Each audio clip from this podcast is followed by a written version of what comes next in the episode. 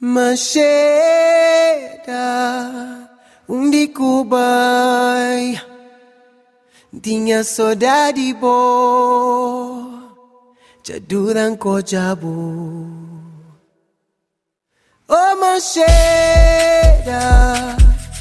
onde Cubai tinha saudade boa, já duram cojabu.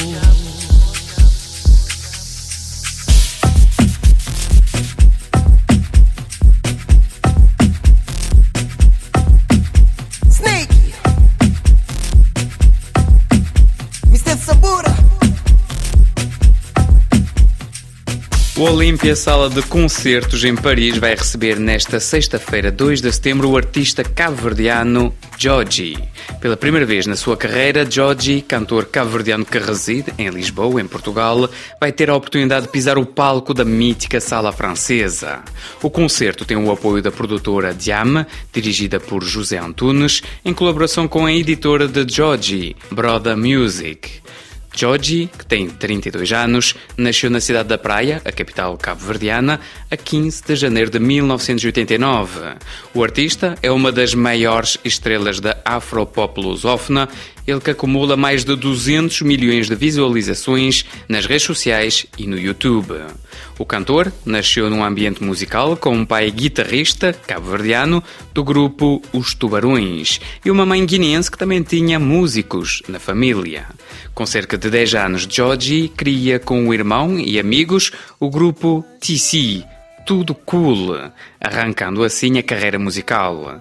Desde então foram vários álbuns a solo, sendo que o último saiu em 2021, intitulado Menino de Ouro. Mais recentemente lançou o projeto Cachupa Season, graças ao qual vai publicar regularmente novas músicas e novas colaborações nas redes sociais e no YouTube.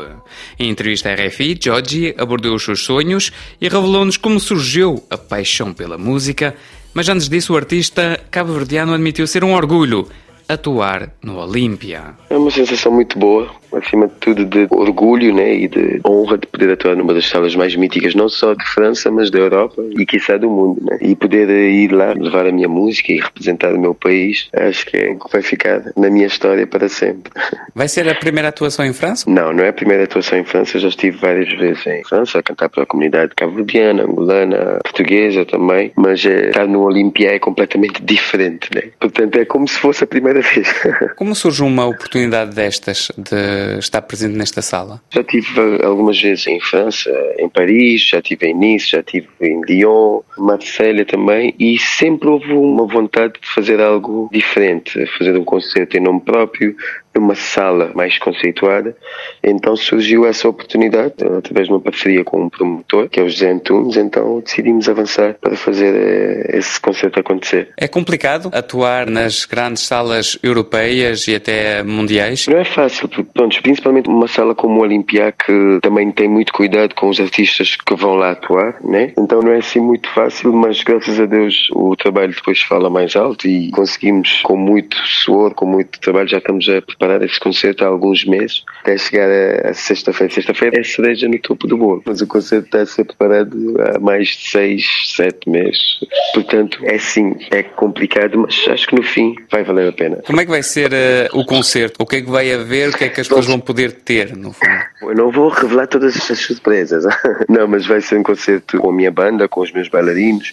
Tem vários convidados especiais, como o Dynamo, o Jocelyn, LGBT Skilla, Mika Mendes, Ricky Man, Jimmy P também vai estar comigo. Portanto, vai ser um concerto recheado de coisas boas, de boa energia. E acima de tudo vai ser um concerto do George. Vai ser uma apresentação a 100% do George em Paris. Como é que se escolhe o set do concerto? Um concerto numa sala mítica como o Olympia, acho que acaba por ser sempre um concerto de carreira. Quando digo concerto de carreira, falo de passarmos das músicas mais antigas às mais recentes, ou seja, fazer uma passagem pelo repertório mais conhecido, digamos assim.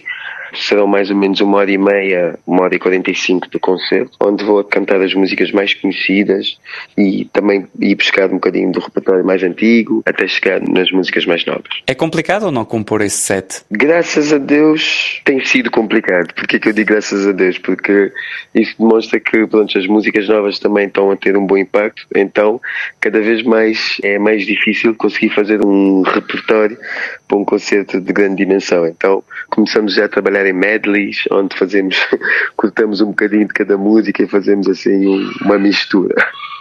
Isso é bom sinal, acho. Como é que se vive o sucesso, que está até já agora há vários anos? É gratificante, mas mais do que isso, eu acho que é fruto do trabalho, né? Como eu costumo dizer, não me vejo a fazer outra coisa, não sei fazer outra coisa que não seja música. Então, para mim, poder viver da música, poder uh, desfrutar desse sucesso, entre aspas, que me permite continuar a fazer música, é o que mais importa. Portanto, é continuar a trabalhar e tentar chegar o mais longe possível. Ter assim visualizações, ter concertos pelo mundo fora, como é que se consegue gerir também uma agenda? É um trabalho de equipa, né? Também não sou sozinho. Tenho a Brada Music e a minha equipa que me ajuda também a planear isso, a fazer a agenda, parar os shows e a fazer tudo isso. Portanto, não é um trabalho solitário, nem deve ser. Assim é que eu consigo gerir melhor e programar as coisas como deve ser. Já está a agenda cheia até ao fim do ano? Pronto, a agenda já esteve cheia, já esteve mais cheia. Agora, depois desse concerto do Olimpiar, vou ter mais concertos pontuais, mas também é uma retirada, entre aspas, estratégica para preparar também o próximo ano e vir em força de novo. Como é que se consegue ter também uns momentos de descanso, uns momentos também em família? Isso também tem que ser programado. Sim, sim, acaba por ser um programa que vem em consequência do programa de trabalho, né?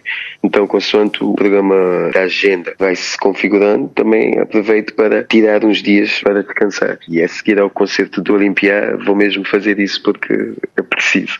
Há um ano, sensivelmente, foi a saída do último álbum, Menino de Ouro. Ainda é trabalhar sobre esse álbum ou também já está a pensar no próximo? Eu, neste momento, estou numa fase que eu dei o nome de Cachupa Season, que é uma fase uh, onde vou fazer vários lançamentos. Acabei de lançar agora, há um mês, um single novo chamado Para de Mentir, e logo a seguir saiu uma música com o Looney Johnson, um artista cabo-verdiano que se chama Paquet, e daqui para frente, pronto, vou dar uma pausa nos concertos, mas os lançamentos vão continuar, músicas novas, projetos novos. Portanto, o álbum Menino de Ouro também continua a ser promovido, né, em paralelo, mas já há músicas novas a sair, novos singles, novos videoclipes e as coisas continuam a acontecer.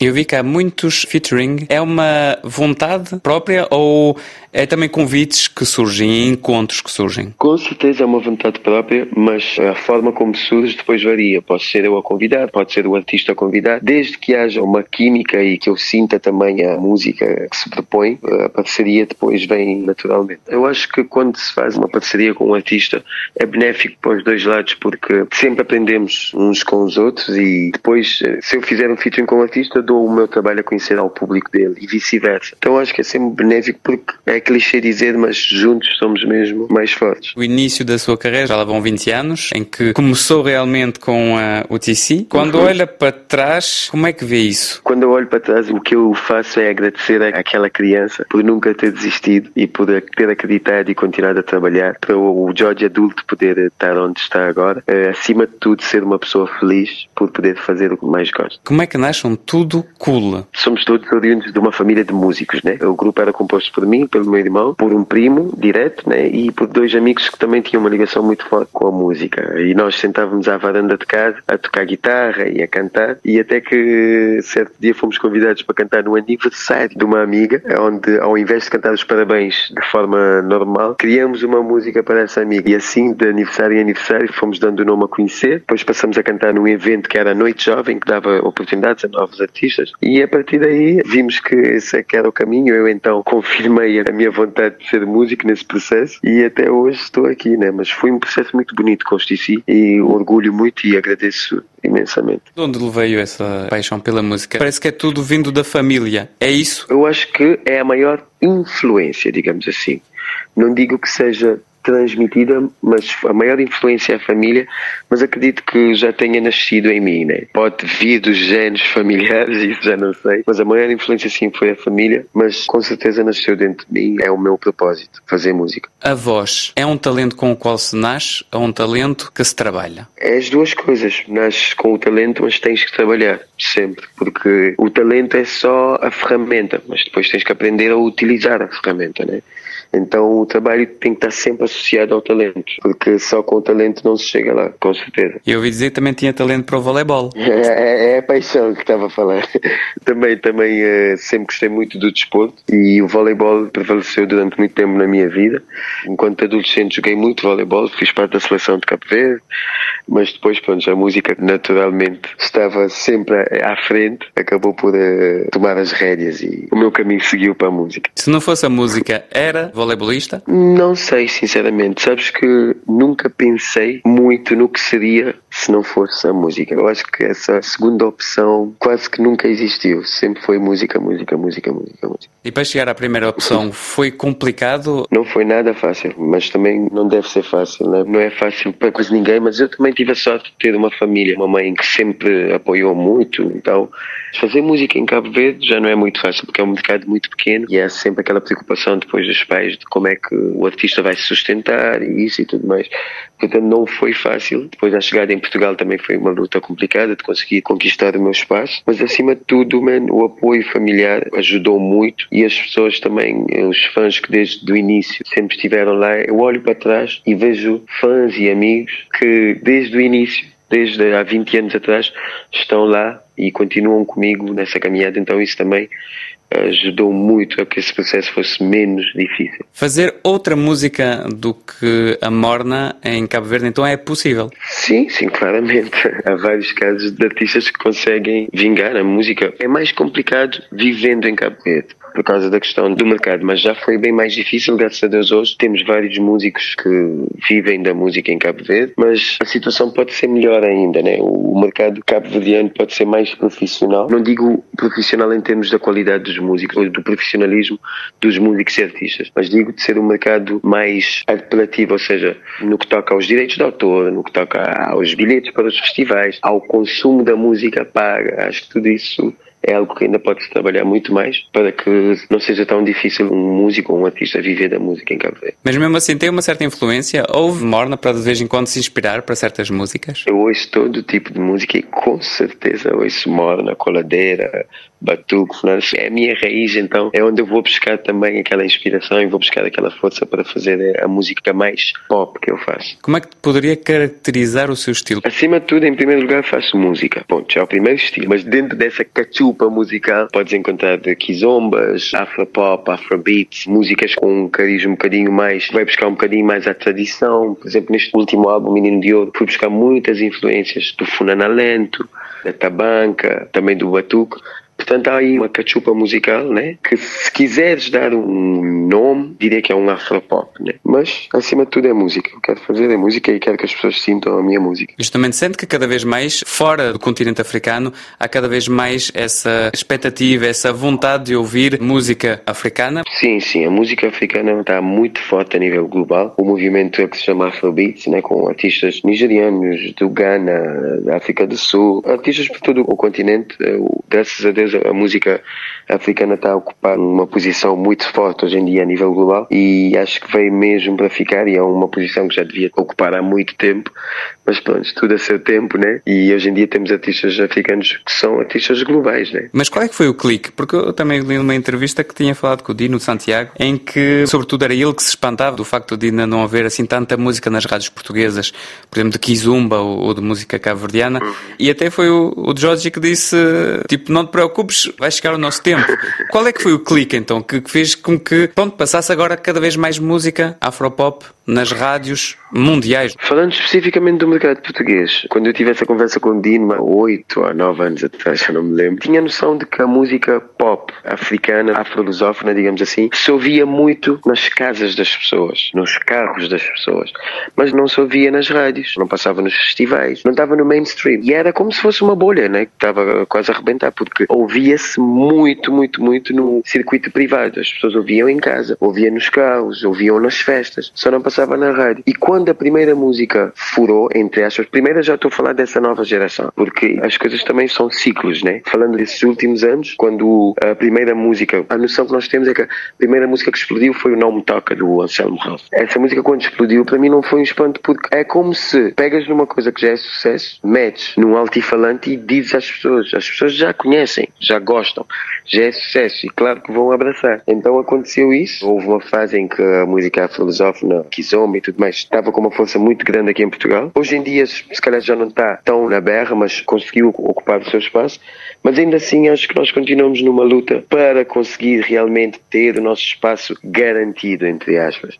Mas pronto, acho que é um processo que ainda vai levar o seu tempo. Nós continuamos a fazer eh, o nosso trabalho, continuamos a produzir música de qualidade e vamos cada vez mais tentando ocupar o nosso espaço, ou se calhar criar o nosso próprio espaço, né? O que é que ainda quer fazer? O que é que gostaria? Qual é que seria o topo ainda que o Georgie gostaria de atingir? Ainda tem muito, muito, muita coisa para frente, muita coisa mesmo, a nível da minha carreira. Com certeza não cheguei nem a metade da minha carreira, a nível da minha vida também não. Se formos pensar na média mundial da vida, se pusesse um objetivo, um Grammy, não seria nada mal.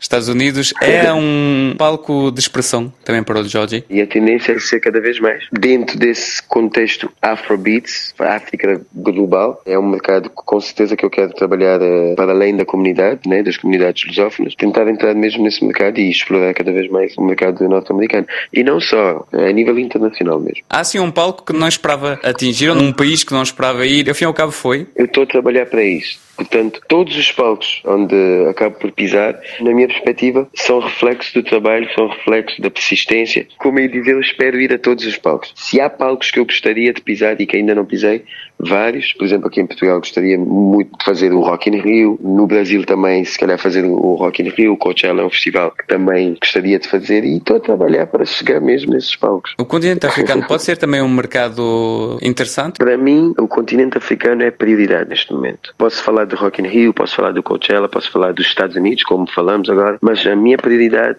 é conseguir um lugar no mercado africano como artista africano que sou, cabo-verdiano, africano. Então, o meu principal objetivo hoje em dia é conseguir uh, furar no mercado africano para também representar o meu país, que ainda não tem muita expressão no mercado africano. Qual é a relação neste momento com Cabo Verde? Eu vivo em Portugal já desde 2006, há 16 anos, mas a minha base natural continua a ser Cabo Verde. Eu vou sempre para Cabo Verde, férias, trabalho, estou sempre ligado a Cabo Verde. Portanto, estou em Portugal, é a minha segunda casa de ódio, Lisboa, mas naturalmente que a minha conexão com Cabo Verde ainda é muito grande e sempre que posso estou lá e mesmo para trabalhar ou para estar de férias e recarregar as energias. Portanto, essa ligação nunca se desfez. Qual seria a mensagem para o público francês que vai estar ou não no concerto mas que quer conhecer a Georgie? A mensagem, primeiramente, é de agradecer, porque já temos uma sala muito, muito, muito bem composta, os bilhetes assentados já estão completamente escutados, portanto, o público francês vai comparecer, a comunidade também africana acredito que vai estar lá em peso, portanto, para quem ainda não comprou, ainda vai a tempo.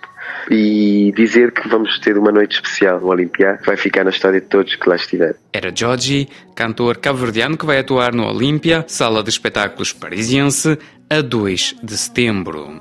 Após termos ouvido o tema Mancheda, em colaboração com Ricky Mann e Elvis Snakey, no início deste magazine, vamos fechá-lo com o tema Tempestade, em colaboração com Ciro. Quanto a nós, voltamos na próxima semana. Até breve. Não vou, eu prometo que não vou. Tudo nada me refém do medo que me faz duvidar.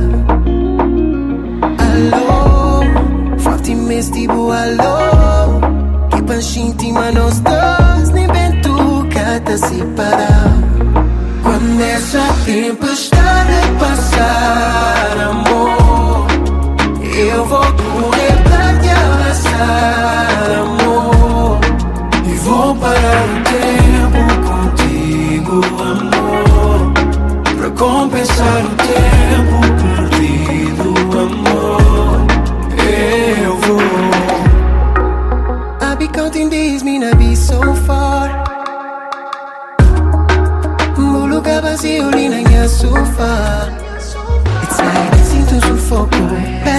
corpo, pego meu foco, sinto um pouco. Nunca te pedi feita, mata a saudade. Não vou, eu prometo que não vou tornar-me refém do medo que me faz duvidar.